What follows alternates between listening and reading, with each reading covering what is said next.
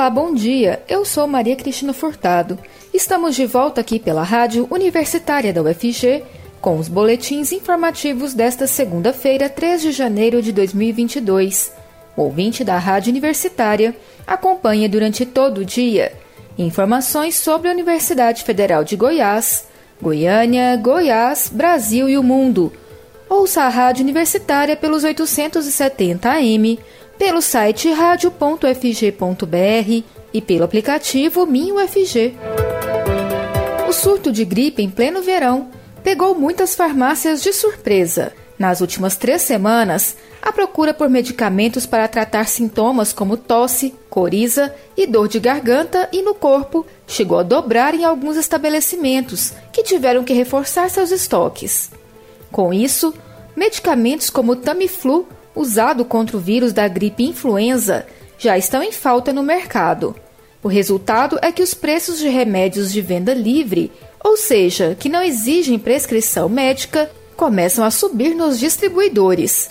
Grande parte das pessoas que estão lotando hospitais com sintomas de gripe acaba nas farmácias em busca de medicamentos. O farmacêutico e proprietário de uma farmácia, Davi Fernandes Xavier, conta que a procura por antigripais chegou a crescer 80% nos últimos dias, o que não é normal para essa época do ano.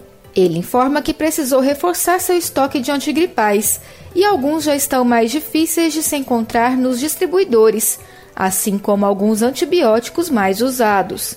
Com isso, os preços já começam a subir.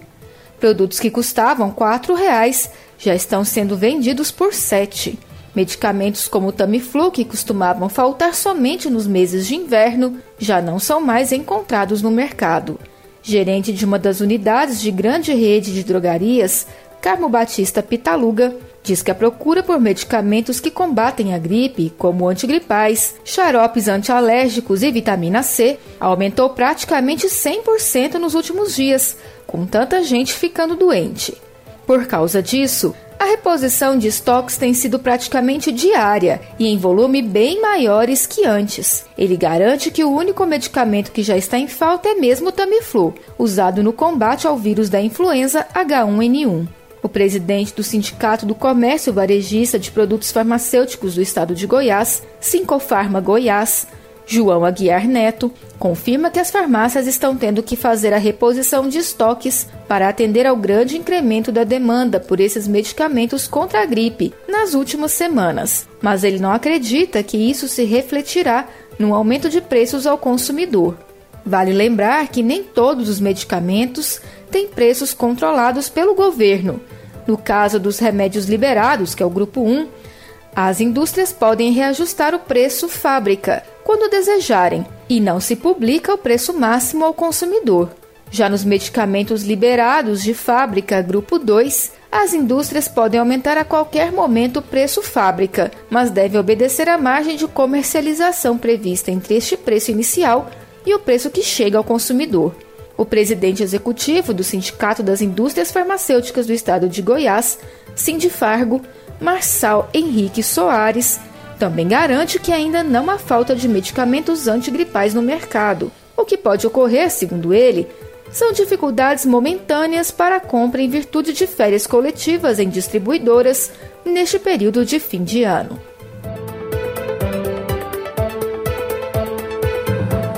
O presidente Jair Bolsonaro desembarcou na madrugada de hoje em São Paulo, após passar os últimos dias no litoral de Santa Catarina para um período de descanso. Segundo o telejornal Hora 1 da Rede Globo, que registrou o desembarque, a comitiva presidencial seguiu em direção ao Hospital Vila Nova Star, na zona sul da capital. As imagens do desembarque mostram o presidente descendo a escada do avião.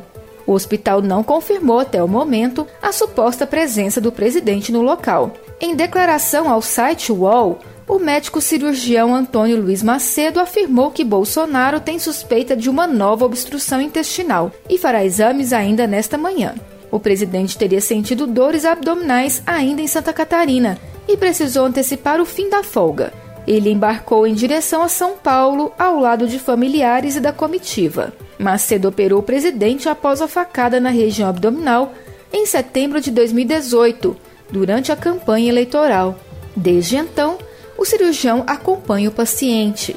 O médico, que está nas Bahamas, aguarda voo para retornar a São Paulo e acompanhar Bolsonaro. Em julho do ano passado, o presidente ficou internado durante cinco dias no Hospital Vila Nova Star, com um quadro de obstrução intestinal. Na ocasião, pouco antes da alta, o médico que o acompanha recomendou alimentos não fermentados para evitar gases. Andar de moto também não ganhou aval do médico. A recomendação era para que o Bolsonaro evitasse as motociatas até se recuperar plenamente. Após quase dois anos do início da pandemia de Covid-19, as autoridades sanitárias começaram a vislumbrar o fim da pandemia em 2022. Superintendente de Vigilância em Saúde da Secretaria de Estado de Saúde de Goiás, Flúvia Amorim, disse que espera estar da metade para o fim dessa pandemia.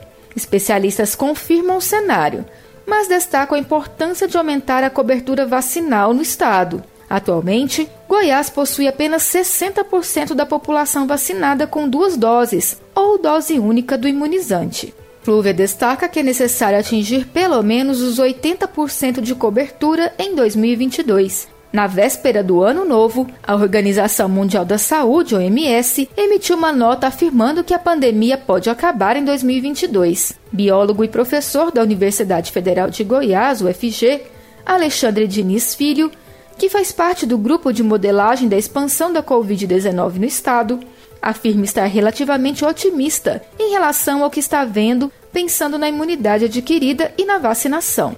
O infectologista Marcelo Dyer aponta que casos novas variantes de importância epidemiológica não surjam e a vacinação continue avançando, a tendência é de que o cenário melhore cada vez mais. Flúvia aponta que no primeiro semestre de 2022, a Secretaria Estadual irá focar na vacinação de crianças de 5 a 11 anos. A imunização do grupo com a vacinação da Pfizer foi liberada pela Agência Nacional de Vigilância Sanitária Anvisa. Porém, o Ministério da Saúde chegou a abrir uma consulta pública sobre a vacinação infantil no Brasil. Além da vacinação de crianças, a superintendente afirma que a pasta também irá focar em resgatar as pessoas que ainda não completaram o esquema vacinal. Em Goiás, de acordo com o painel da Covid-19, 1 milhão e 100 mil pessoas ainda não tomaram a segunda dose da vacina ou a dose única.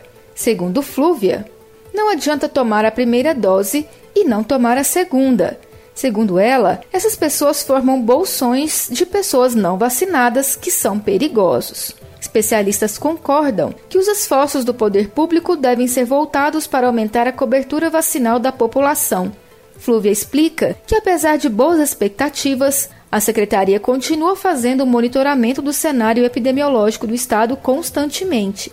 Apesar do cenário otimista que 2022 apresenta, a circulação de novas variantes da Covid-19 pode alterar bruscamente o cenário epidemiológico e retardar o fim da pandemia. Quanto mais o vírus circula, maiores são as chances dele sofrer mutações, que podem deixá-lo mais transmissível e virulento. Neste contexto, de novo, especialistas apontam a importância de se aumentar a cobertura vacinal contra a doença. A variante Omicron, detectada pela primeira vez em dezembro, preocupa os profissionais da área por ser altamente transmissível. Entretanto, a superintendente de Vigilância em Saúde, Flúvia Amorim, acredita que a Omicron possa não causar tantos prejuízos ao sistema de saúde. Porém, o infectologista Marcelo Dyer aponta que, mesmo que a Omicron não tenha dado indícios de estar ligada a casos mais graves da doença, o fato dela ser muito transmissível pode impactar a rede. Dyer chama atenção ainda para o fato de que, mesmo que as pessoas não fiquem internadas, elas podem sobrecarregar a rede de atenção primária com sintomas gripais, junto com os casos de dengue e influenza. Goiânia e a região metropolitana da capital também têm enfrentado uma superlotação das unidades de saúde por conta da demanda aumentada. Dyer destaca que, apesar de a variante já ter transmissão comunitária detectada em Goiás, Apenas em meados de janeiro será possível saber qual o verdadeiro efeito que ela terá nos contornos da pandemia em Goiás. A rotina vacinal contra a Covid-19 a partir de 2022 ainda não está definida. Atualmente, a indicação do Ministério da Saúde é para que toda a população com mais de 12 anos tome a primeira e segunda dose da vacina, além do reforço. Flúvia Morim afirma que nenhuma orientação oficial ainda foi repassada pelo Ministério da Saúde sobre como ficará o calendário vacinal da Covid-19. O boletim informativo da Rádio Universitária volta logo mais às 3 horas. Fique ligado na programação pelos 870 AM, pelo site radio.fg.br e pelo aplicativo MinUFG. A Rádio Universitária também está nas redes sociais. Siga a rádio no Instagram e no Facebook e não deixe de conferir os informativos em formato de podcast pelas redes sociais e nas principais plataformas digitais de áudio. Se cuide, a pandemia ainda não acabou. Use máscara e evite aglomerações. E vacina sim. Maria Cristina Furtado para a Rádio Universitária.